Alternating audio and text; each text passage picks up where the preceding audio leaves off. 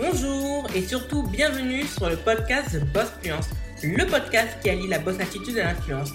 Je m'appelle Joanne Romain, je suis votre hôte et je suis surtout ancienne fonctionnaire devenue créatrice de contenu à plein temps. Ici, les thématiques du podcast concerneront l'entrepreneuriat, le développement personnel avec bienveillance, mais surtout dans la bonne humeur. Le podcast est diffusé tous les lundis et il est diffusé sur Apple Podcast et autres plateformes de podcast. Vous retrouverez les ressources du podcast sur lacreolita.com slash podcast. Bonjour à nouveau. Nous sommes le lundi 20 avril 2020. Nous sommes dans le 16e épisode de The Boss Fluence. Et la thématique de cet épisode consistera à vous donner des clés pour pouvoir lancer votre podcast en 2020, mais aussi dans les années à venir. Effectivement, le podcast est devenu un média en vogue. Tout le monde, ou presque, lance son podcast. C'est possible de le faire, c'est fait à petit prix, et quand je vous dis que tout le monde se lance dedans, il s'agit de parler de particuliers, d'entreprises, de la presse, surtout de la presse écrite. Je vais vous prendre l'exemple du magazine L'Express qui appartient au groupe radio, audio, visuel, presse écrite Next Radio qui maintenant propose à ses abonnés de pouvoir écouter le magazine entier sous forme de podcast. Le podcast est consacrément vulgarisé. C'est quelque chose qui est devenu ordinaire. Tout le monde le lance selon sa thématique, selon ses envies. Il n'y a pas une soif de chercher une audience en particulier, mais j'ai l'impression j'ai la sensation que tout podcasteur a envie de transmettre des connaissances et cela est beaucoup plus à faire pour certaines personnes que d'autres. Donc, comme d'habitude, vous le savez sur The Boss Fluence, on aime étaler les choses en 5 temps. C'est plus facile à retenir et plus facile pour vous de les retrouver. Tout d'abord, le premier point consistera à vous dire pourquoi lancer un podcast. 2. Comment définir votre niche. 3. Choisir le matériel adéquat. 4 quel logiciel et quelle plateforme d'hébergement à choisir. Enfin, on va vous parler de faire attention à son introduction et de sa conclusion. Nous allons commencer maintenant. Premier point, pourquoi lancer un podcast? Un podcast, c'est un média qui est assez particulier parce qu'il s'agit de faire attention à sa voix, à son intonation, à sa diction, à son articulation. Et il y a des personnes qui ont ce don, qui ont ce talent que je décrirais comme talent oratoire. Et cela est vraiment facile pour ces personnes. Est-ce que tout le monde peut le faire? Cela demande du travail pour les personnes pour qui cela n'est pas naturel, mais pour d'autres, cela pourrait totalement convenir. Alors, je dirais qu'une personne qui pourrait lancer son podcast est une personne qui aime raconter des histoires. Quelle que soit sa thématique, c'est une personne qui aime transmettre, qui a un savoir et qui veut le diffuser au plus grand nombre. C'est doté d'une personne généreuse parce qu'elle donne du savoir gratuitement et en plus elle paye pour pouvoir vous le diffuser. Ensuite, cela permet aux personnes qui sont introverties ou qui ne souhaiteraient pas qu'on voit leur visage de pouvoir parler librement. Et c'est cela qui est top avec les podcasts, c'est qu'on n'a pas besoin sincèrement de voir qui est derrière ce podcast, juste d'entendre sa voix. Cela nous donne une impression de pouvoir la connaître. Le podcast donne aussi une relation et une connexion beaucoup plus intime avec son auditoire et surtout son audience, puisque nous ne sommes pas dans un concert. Et cette relation intime se travaille au fil des épisodes. Et ça, c'est quelque chose que je trouve merveilleux que d'autres médias comme le blog, comme les réseaux sociaux ou autres n'ont pas réussi à construire. Cette sorte d'intimité, assez mystique, puisqu'on ne sait pas qui nous parle, mais en attendant, on s'attache à la voix, on s'attache au dire de la personne et on installe une relation de confiance. Et ça, je trouve ça merveilleux. Pourquoi lancer aussi son podcast au-delà de construire une relation intime, de partager un savoir? Le podcast est un média particulier puisqu'il s'adresse à une audience dite mature. Effectivement, en France, en majorité, les personnes qui écoutent des podcasts sont qu'on qualifierait des personnes, des cadres et sociaux professionnels plus, c'est-à-dire des personnes qui sont, je dirais pas bien placées dans la société, mais des personnes qui ont euh, assez de bagages culturels aussi. Le profil s'adresse un petit peu plus aux hommes aussi. Et au niveau de l'âge, on passe plutôt en majorité des quadragénaires. C'est à partir entre 35 et 40 ans que beaucoup de l'audience des podcasts se fait. Même si petit à petit, l'audience tend à se rajeunir puisque de plus en plus de médias se lancent dans la création de podcasts. Donc, je vous dis pourquoi lancer un podcast pour pouvoir propager et partager votre savoir, pour créer une interaction et une connexion beaucoup plus intime avec votre audience, parce que beaucoup de personnes qui lancent un podcast ont déjà précédemment un média, soit un média vidéo, c'est-à-dire déjà présent sur les réseaux sociaux et en particulier sur YouTube, soit déjà présent sur la thématique de l'écriture, c'est-à-dire dans le blogging. Et le podcast permet de transmettre, comme je vous le dis, des savoirs. Le podcast vous permet aussi d'être accessible partout dans le monde via des, euh, au-delà des hébergeurs, c'est-à-dire en majorité Apple Podcast, Google Podcast, Deezer, Spotify, euh, Caster, et etc. Et ça, c'est sincèrement quelque chose d'intéressant à ne pas négliger. Donc, oui, je vous ai donné des bonnes raisons pour pouvoir lancer votre podcast. Et en plus, pour les personnes qui ont des projets et qui ont peur de se lancer parce qu'elles n'aimeraient pas qu'on voit leur visage ou autre, le podcast, à mes yeux, est un média génial pour les personnes qui sont de nature introvertie. Nous arrivons au deuxième point qui est le fait de définir sa niche. Oui, la niche, c'est très important parce que le podcast s'adresse à tout le monde. On peut parler de sexualité, on peut parler de business, on peut parler d'éducation, on peut parler d'histoire, on peut parler de religion, on peut parler de développement personnel, on peut parler de cuisine, on peut parler de politique, on peut parler de littérature. Bref, les sujets sont présents, sont variés et c'est ce qui est génial. Pour autant, le podcast nous oblige, comparé au blogging et au vlogging, à définir très clairement sa thématique. Et c'est ce que je vous dis en introduction de ce podcast. On va parler effectivement de business, de marketing, de développement personnel. Donc, dès lors que vous écoutez l'introduction, vous savez que sur The Boss Fluence, vous êtes autour de ces trois thématiques et il n'y a pas de secret de polichinelle dessus. C'est pourquoi, avant de lancer son podcast ou autre, il faut savoir où vous voulez mettre les pieds. Vous ne pouvez pas un jour parler de religion pour ensuite parler de sexualité, pour ensuite parler de littérature, pour parler de politique. Voilà, ça peut pas être un podcast n'est pas un fourre-tout. On ne peut pas mettre tous les œufs dans le même panier et il faut savoir choisir. Et il faut choisir, et je vous conseillerais de le faire, des thématiques où vous savez que vous serez pertinent, vous serez bon et vous avez accumulé un minimum de connaissances. C'est le souci du podcast, c'est que beaucoup de personnes ne se lancent pas car elles ont peur de ne pas avoir assez de la légitimité de se lancer dessus. Très sincèrement, le podcast nous oblige, nous incite à nous éduquer car on veut diffuser du savoir. Donc, si vous avez accumulé suffisamment de connaissances sur une thématique, je vous conseillerais, à mes yeux, de vous lancer dedans. Moi, je me suis lancé dans tout ce qui est marketing digital, entrepreneuriat, développement personnel parce que ce sont des thématiques qui m'animent où j'ai accumulé beaucoup de connaissances et où j'ai envie de diffuser du savoir. J'aurais pu lancer The Boss Fluence sur les thématiques de beauté, mode, mais ces thématiques-là, j'en parle déjà et je, je ne voulais pas, pardon, recommencer à parler de choses dont je parle déjà sur mes, des autres plateformes. Donc il est très important aussi de pouvoir, si vous le souhaitez, vous avez déjà des thématiques établies, si vous êtes dans le vlogging, dans le blogging, de faire quelque chose qui est totalement différent. Et cela ne va pas rendre votre parole illégitime. Donc n'oubliez pas, très important de savoir définir sa niche. On définit sa niche selon ses connaissances qu'on a accumulées et surtout sur l'animation. C'est-à-dire si vous êtes animé parce que vous vous dites je peux vous le dire qu'à l'oreille, ça va s'entendre et ça va se ressentir. Nous arrivons au troisième point. Quel matériel à choisir? Et c'est très très très important. Le podcast est un média merveilleux parce que généralement, on a déjà certains outils avec nous. Par exemple, on a déjà un ordinateur.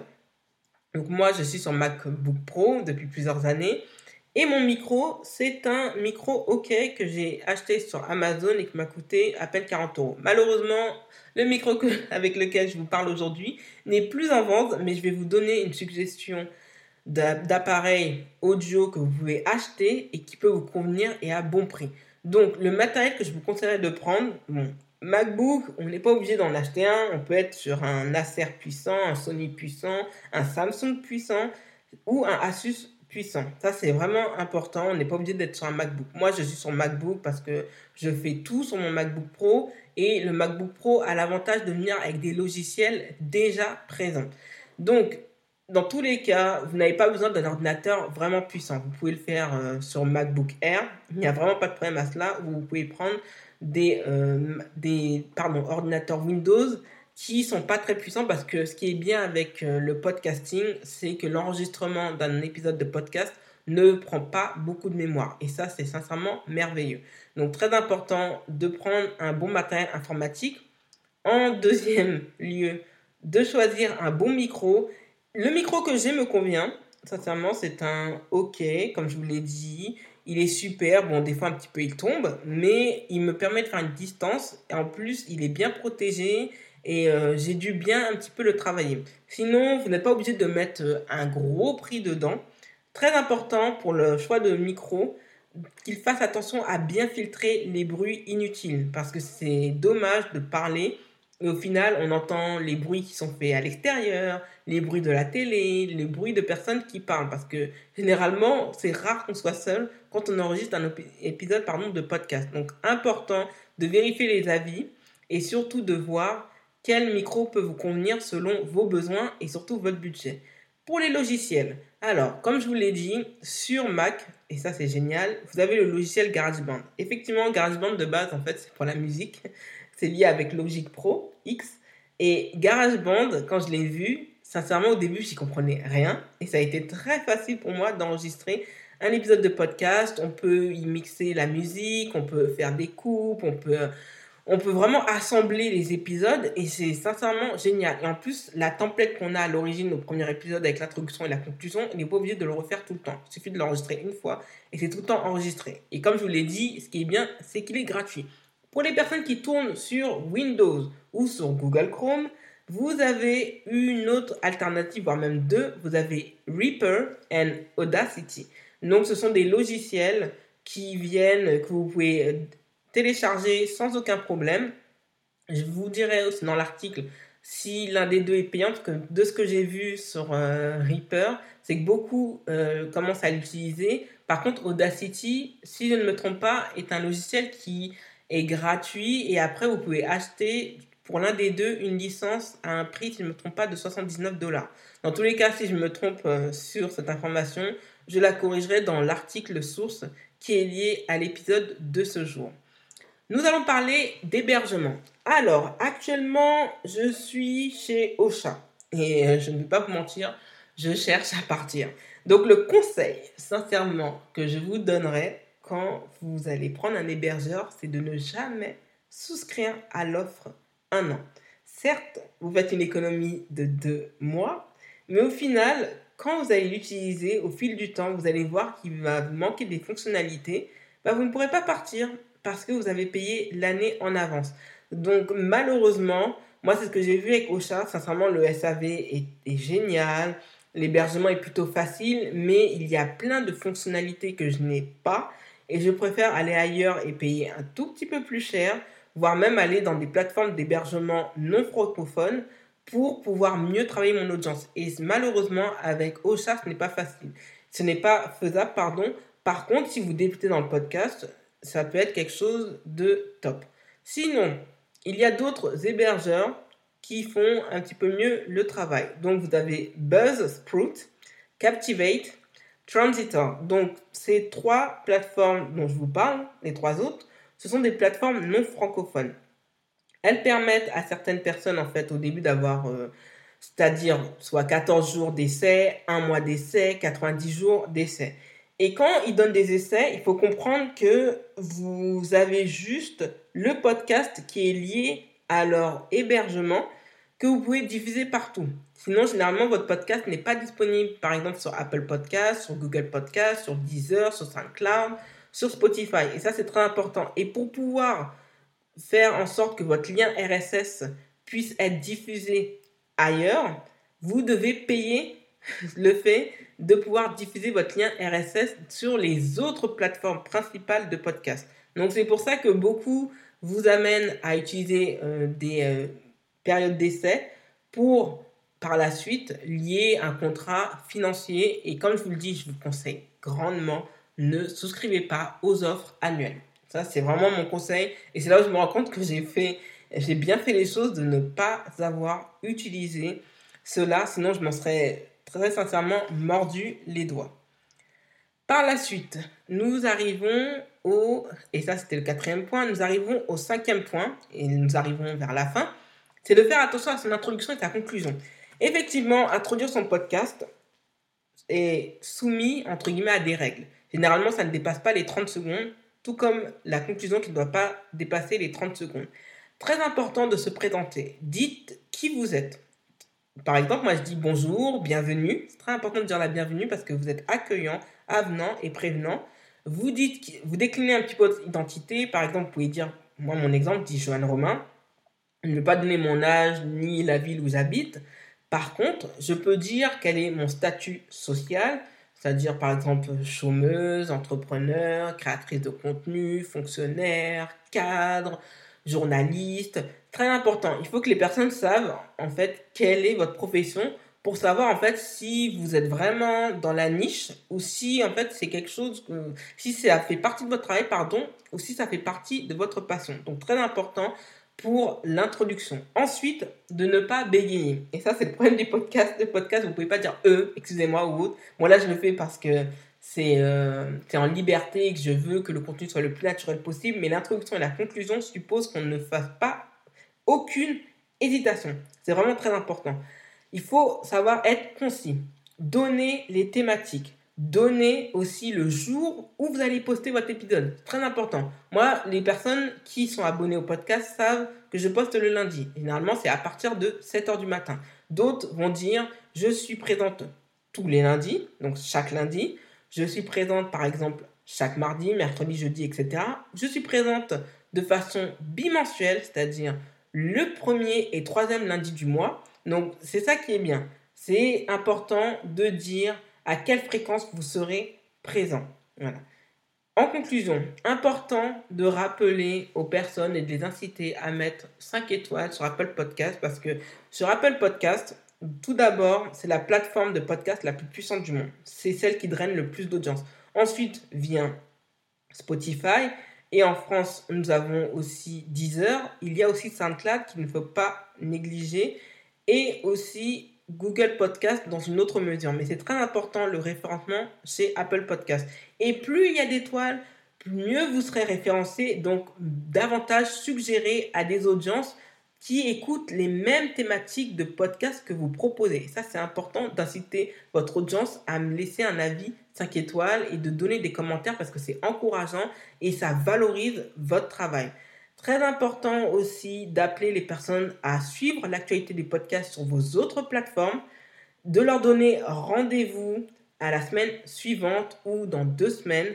Très important de les remercier. Oui, c'est important de remercier les personnes qui vous écoutent parce qu'elles prennent du temps, elles vous écoutent, vous les divertissez, mais aussi elles vous donnent en quelque sorte de la force pour pouvoir continuer avec les encouragements. Moi, sincèrement, depuis que j'ai lancé mon podcast, j'ai reçu beaucoup d'encouragements, de personnes qui, sont, euh, qui étaient surprises que je me lance sur cette thématique et qui m'encouragent, qui me laissaient des commentaires sur Facebook. Ça m'a vraiment touché. Et ça, c'est très important d'être dans le remerciement et de reconnaître effectivement que c'est cette audience qui vous porte et qui vous donne envie de propager davantage votre savoir. N'oubliez jamais de leur dire merci. Nous sommes arrivés à la fin de l'épisode. Merci de l'avoir écouté jusqu'au bout.